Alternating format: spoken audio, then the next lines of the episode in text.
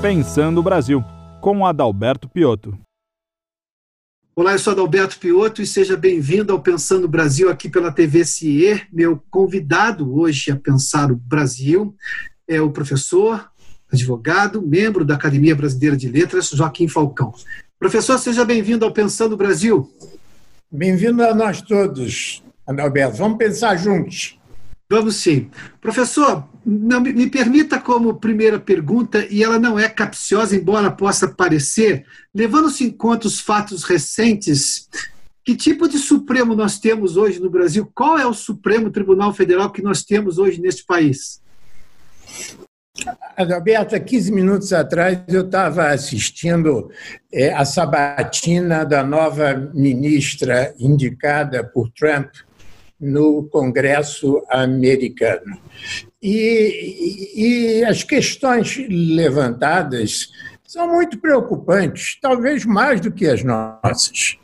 Por exemplo, que é, o que eles chamam de, de, de dark money, dinheiro sujo, não é? em que você pode privadamente investir nas campanhas, é, são 250 milhões de dólares de, feito num esquema, e esse esquema tem três partes. Uma parte que é selecionar o candidato ao Supremo, uma segunda parte é fazer a campanha dele, e a terceira parte é criar organizações da sociedade civil para arguir leading case é, no Supremo. E que o objetivo é, isso aí a gente tem sempre que ter uma cautela, porque é muita política, mas tem um objetivo claro lá, que é de Trump conseguir uma maioria no Supremo e que volte atrás vitórias como direitos às minorias todas, inclusive gays, é, o Obamacare e outros. De modo que o problema é do mundo. No Brasil, aqui, você tem algo muito específico nesse caso é, do Marco Aurélio com é, esse chefe de organização criminosa. É, é que aqui há uma questão de interpretação é, de Constituição. Então, é, você tem uma fragmentação como você tem a fragmentação nos Estados Unidos, como você tem a fragmentação da democracia, da representação do Supremo, do Congresso, na maioria dos países. Isso provoca uma paralisia. E essa paralisia faz com que as instituições, em vez de nos trazer previsibilidade e segurança, nos traz o acidente, o imprevisto, o desconhecido e insegurança. E essa é a marca da nossa era. Vivíamos antes com modelos que, de alguma forma, davam segurança, ao menos para uma parte da sociedade, e hoje em dia não mais.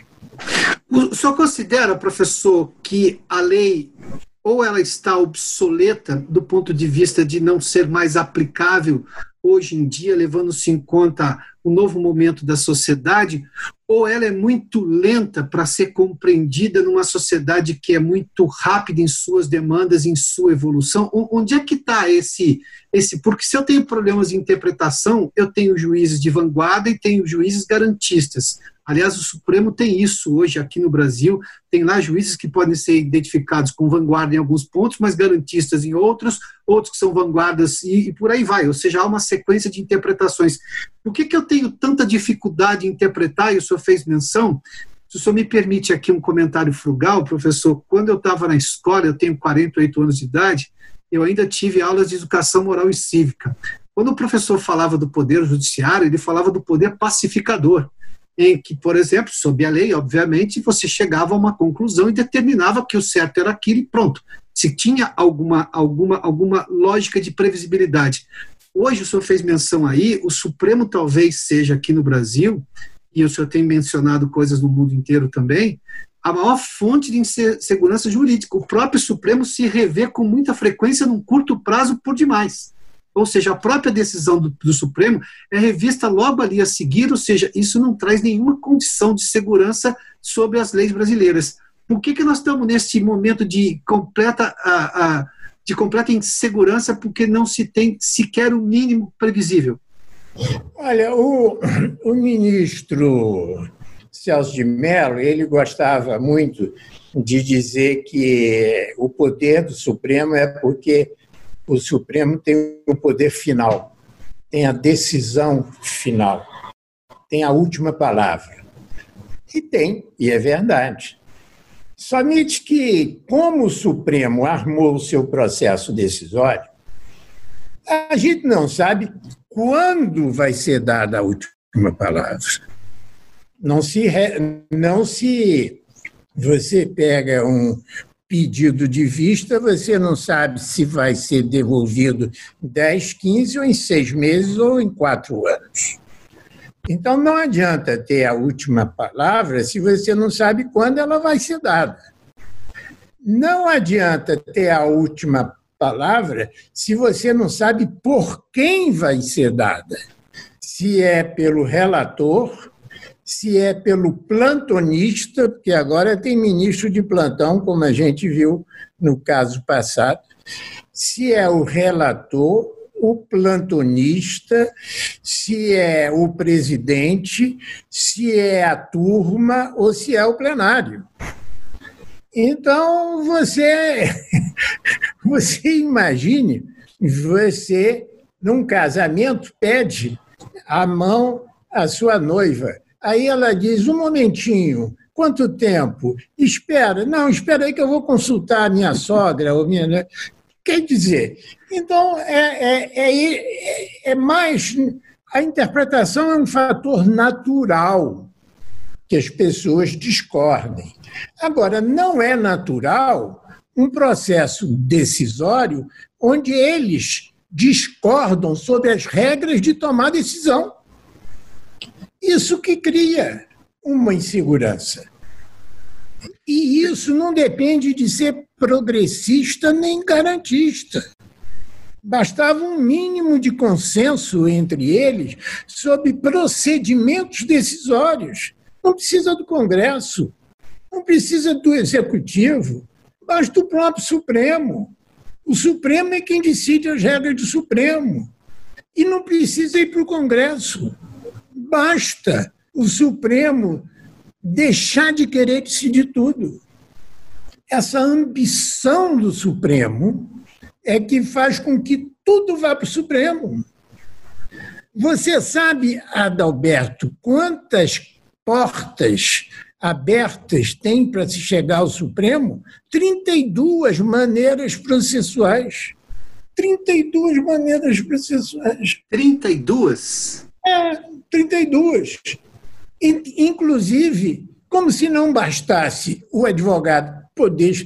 O advogado vai escolher, evidentemente, aquelas que interessam a ele, se para adiar, se para avançar, etc. Tal. Mas, como se não bastasse isso, você tem uma que se chama -se petição.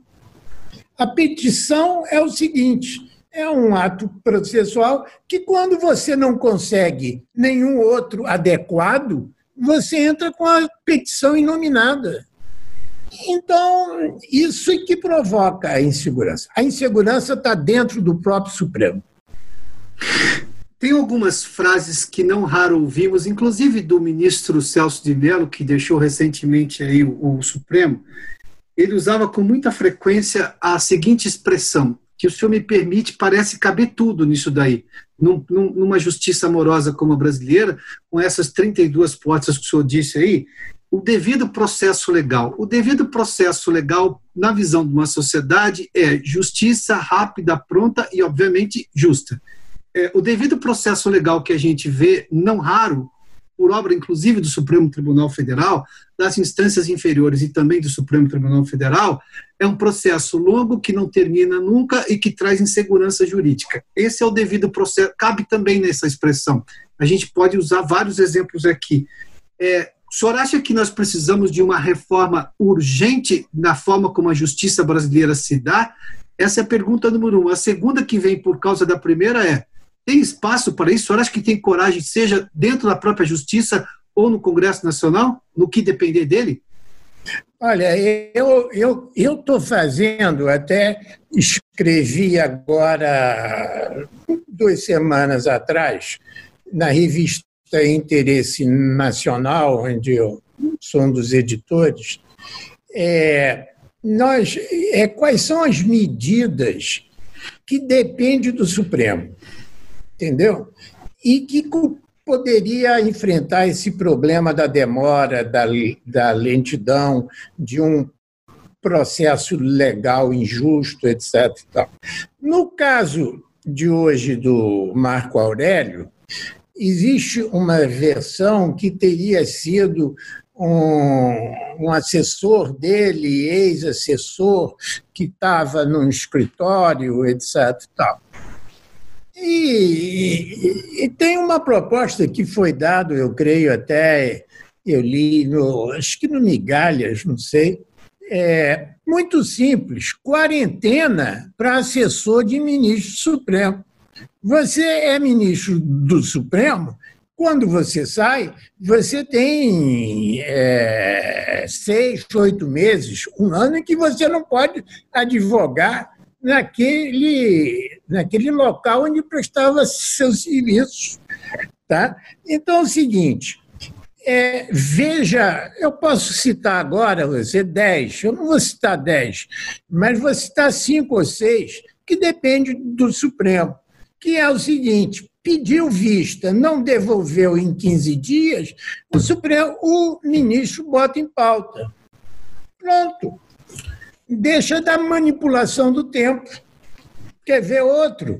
Mas observa se a decisão que já tem. Eh, eh, doutor, só me pedir. Quando um juiz pede vista, ele quer se inteirar melhor do fato, mas normalmente já há votos, em alguns casos, inclusive, já há até maioria de votos para se decidir aquela causa. Independentemente disso, se há ou não maioria, se o juiz não devolver o processo em 15 dias, eu respeito que a decisão anterior. Continua ou... o julgamento. Ah, continua o julgamento, perdão. Pois não. Continua. Pronto. Não é? Você vê o seguinte: é, a Constituição determina que o poder final é do Supremo e não de um ministro individualmente. Então vamos acabar com essa história de liminares. Não tem liminar. Quantos e quantos e quantos é, Corte Suprema não tem liminar?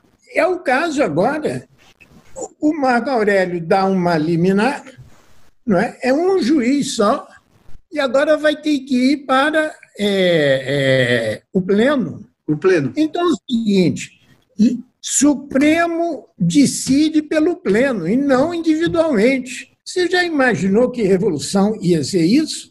E quem decide isso é o Supremo, não precisa ninguém decidir. Não precisa de Congresso, pôr a culpa em Bolsonaro, pôr a culpa no Maia, ou pôr ninguém, nada.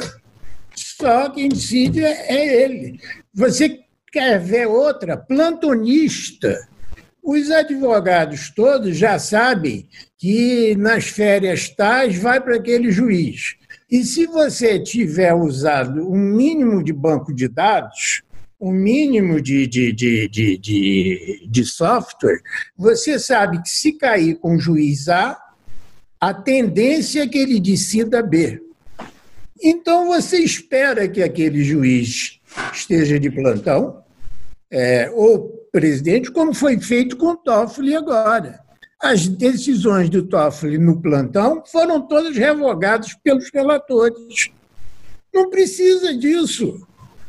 Isso está dentro do, do, do, próprio Supremo. Então, você tem uma série de medidas em que o Supremo pode melhorar o Supremo. Não precisa culpar ninguém. O, o senhor acabaria com as turmas também, porque faz sentido se o Supremo é a última corte, a corte que decide em último momento, em última instância, ela que zela pela Constituição. Se uma decisão vai para uma das turmas, independentemente da formação de cada turma, eu não estou precarizando o próprio Supremo dizendo que a decisão do Supremo veio de uma turma, porque, não raro, é, são, são, são cinco juízes em cada uma das turmas. o pleno é de 11, não faz sentido tudo que vá para o Supremo passe pela mão dos 11 ou que pelo menos sejam consultados os 11 ministros? Olha, para isso, é, o, tem uma frase que eu gosto muito, que é de um sergipano, e citei essa semana, que é o seguinte: querer ser mais do que se é é ser menos. É do Gilberto Amado, membro da academia. É, o Supremo quer ser mais, ele quer julgar tudo no Brasil. E, e, e aí ele não aguenta, ele incha e quando ele incha, ele não é, cumpre com sua função. Então, o que ele tem que fazer, e que também depende dele, é diminuir os recursos. É a segunda instância. É como ele já decidiu que pode, na segunda instância, consolida essa decisão. Não depende do Congresso, tá? depende da avalanche, da multidão, do tsunami de recursos. Vou dar um exemplo.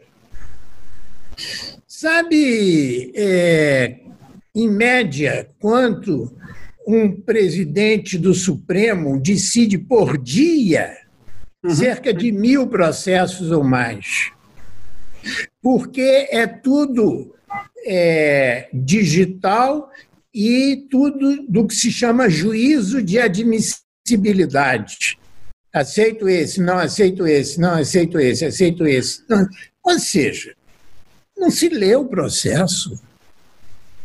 O juiz é o seu assistente. Das duas, uma. Ou não está sendo lido o processo, tá certo? o que é contra o direito do cidadão, e lido porque tem que ser lido que é o ministro, ou então não está sendo funcional, porque chega mais processo do que pode julgar. Ou um caso é incondicional e o outro é ineficiência. Sim. Então é o seguinte: está na mão do Supremo resolver o problema do Supremo, está na mão do ministro Fux, que assumiu agora, e que tem a disposição de um judoca, né, ou um especialista de jiu-jitsu, para enfrentar com as ideias esses pequenos problemas.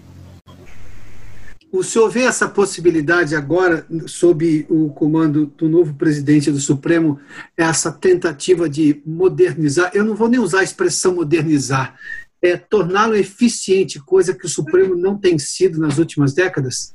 Você Repare, é, é, o Supremo, ao meu ver, tem um problema estrutural. Aliás, dois. Do primeiro, muda de presidente a cada dois anos.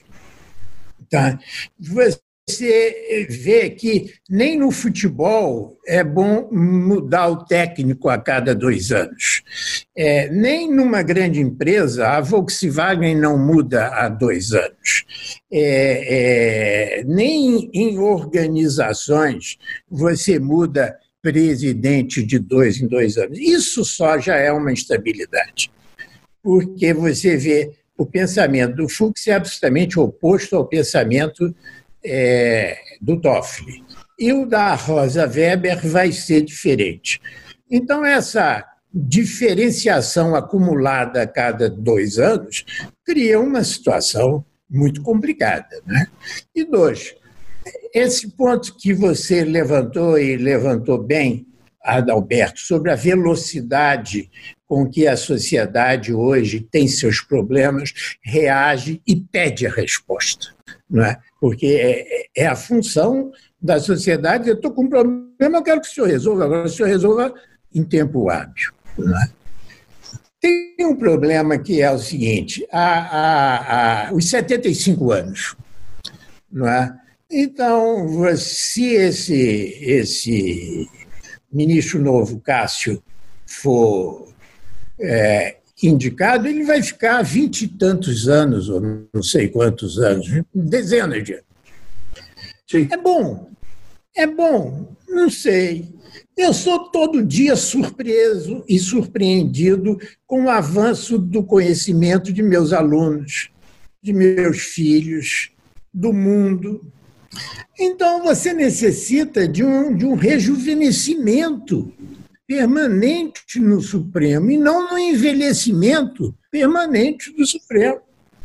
Eu diminuiria esses 75 anos para 12 anos ou, ou algo é, em que você, que é, exceto os Estados Unidos, que é vitalício, e por isso já teve problemas extremamente complicados, é, é, eu diminuiria os dois anos de presidência, no mínimo quatro anos, ou, ou, ou para que ele possa impor impor não sua teoria, nem sua interpretação, mas que possa melhorar a eficiência.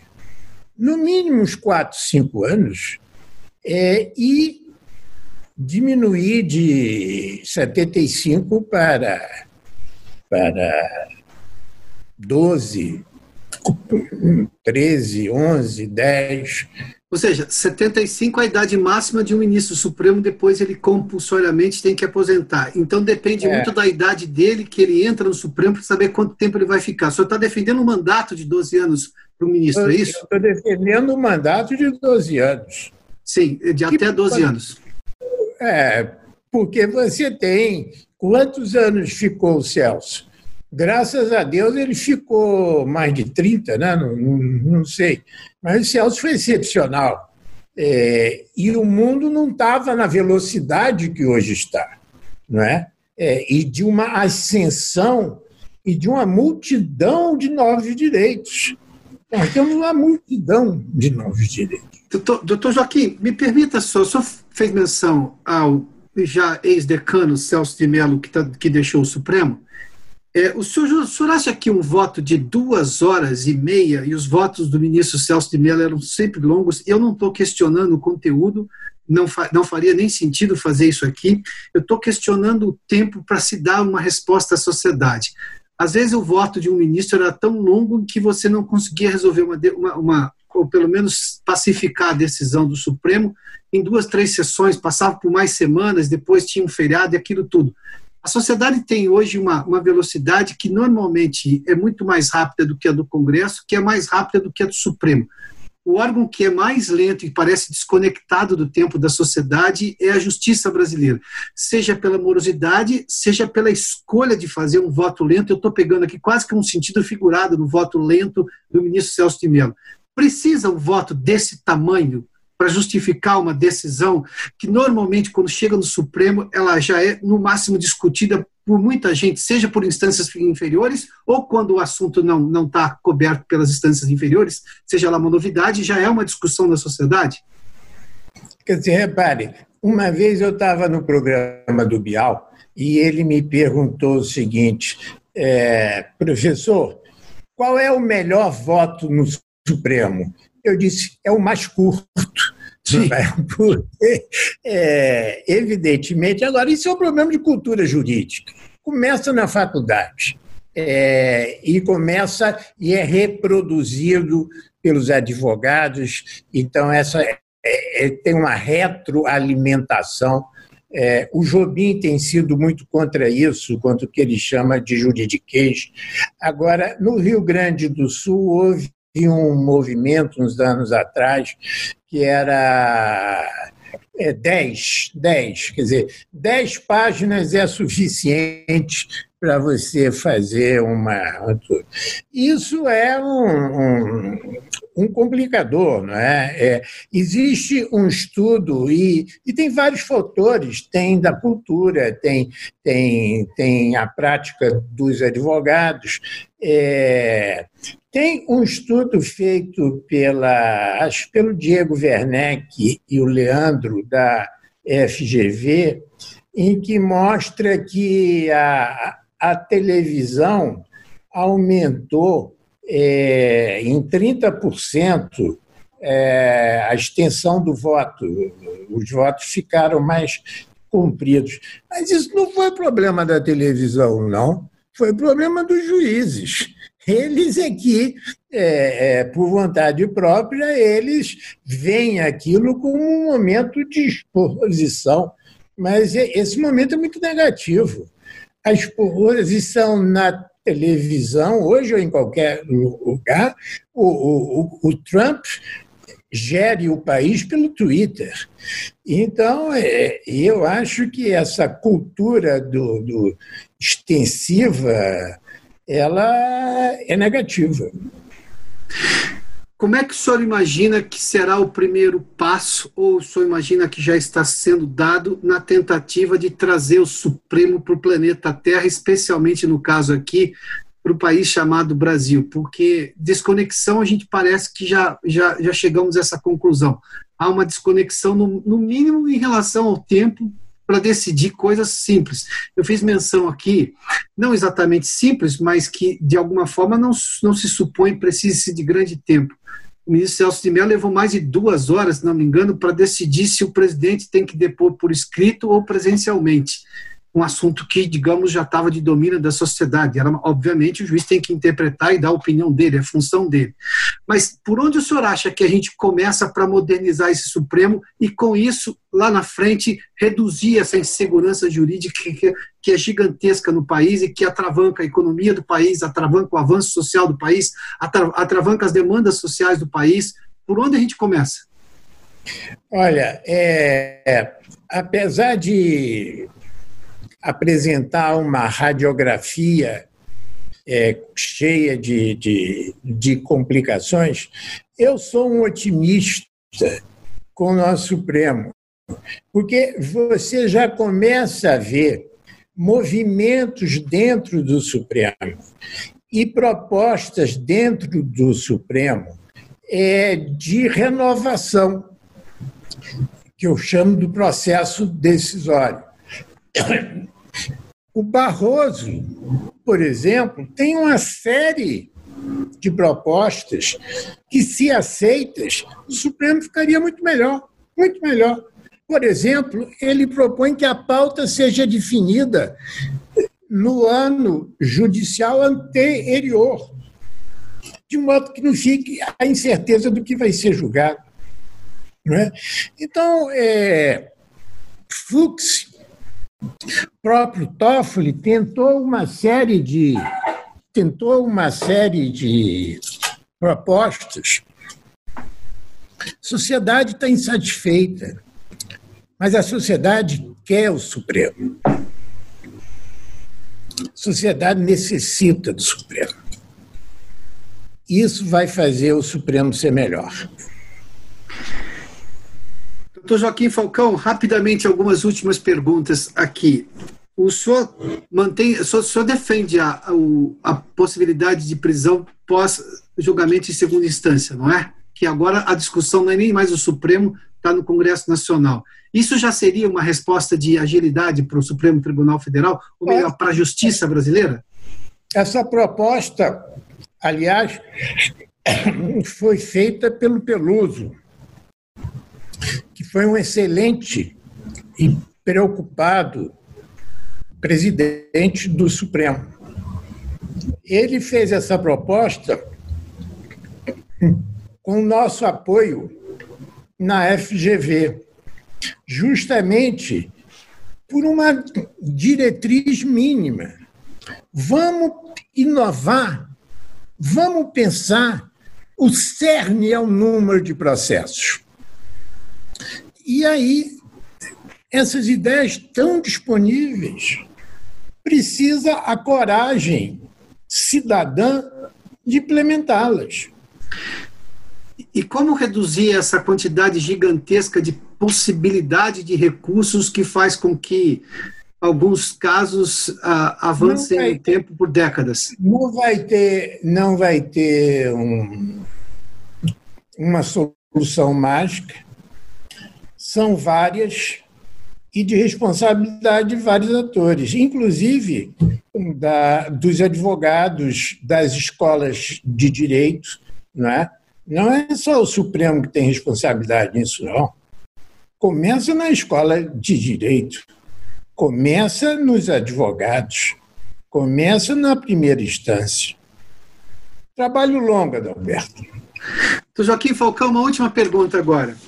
Sendo um ministro do Supremo, um, uma pessoa indicada pelo presidente da República naquele momento, sabatinada pelo Senado da República, para depois estar no Supremo, um juiz tem, do Supremo tem que decidir tecnicamente ou ele pode, digamos, dar voz às demandas da sociedade, aos apelos da sociedade na sua decisão? Não, é, é, não existe uma decisão que amplie e conecte com os anseios da sociedade, ela é técnica também. Não existe essa separação. É, é, o problema é a pergunta que eu faria ao doutor Cássio é o seguinte: quais os casos de interesse pessoal do presidente e de sua família que o senhor vai se julgar impedido de votar? Interesse pessoal. Isso daria, obviamente, uma lógica de credibilidade ao próximo ministro se ele se declarar impedido porque ele foi indicado por esse presidente, é isso? Se ele é livre para discutir teses, propostas de governo, propostas à vontade. Agora, se houver interesse pessoal do presidente e de sua família, ele tem um problema. E isso caberia aos outros juízes, por exemplo, que foram indicados por outros presidentes, mas que não se declararam impedidos em julgamentos que interessavam aqueles presidentes ou ao grupo político dele? Adalberto, você está complicando muito minha vida. Vamos parar aí. Mas a lógica do impedimento, o senhor acha que deve, se declara impedido, deveria ser mais presente no Supremo Tribunal Federal? É, quer dizer, evidentemente que é, nos Estados Unidos, eu não gosto de citar exemplos de lá, mas é, uma das perguntas que fazem e que a Sotomayor, que a ministra Sotomayor teve que responder, foi o seguinte: em que casos a senhora vai se julgar? Respondeu na sabatina. Sim. Em que casos a senhora vai se julgar impedida? Aí ela disse: olha, todos os casos que digam respeito à Universidade de Princeton, porque eu faço parte pessoalmente, ou fiz parte da, do board, não é? é? Todos os casos que vier do escritório X, porque eu colaborei com esse escritório X, eu não quero nem saber se é caso novo ou caso antigo. Eu não é, eu não julgarei. E terceiro, que até hoje eu não entendi, mas deve ter sido porque ela deve ter dado alguma ajuda legal. Ela disse nada que diga respeito à fábrica Fendi. É, era aquela fábrica que faz roupa de mulher e, e bolsas, etc., que na época era muito famosa. É, com certeza ela deve ter dado algum estar tá uhum. envolvido. Então, é natural que a sociedade queira saber. Eu quero saber, o, o senhor vai me representar lá. O senhor é meu representante para dizer o que é justiça. Me diga como o senhor vai fazer. Doutor Joaquim Falcão, brigadíssimo pela gentileza da entrevista aqui ao Pensando Brasil, viu? Obrigado, uma boa sorte e um bom dia. Obrigado, Obrigado mais uma vez. Este programa tem um apoio institucional do CIE.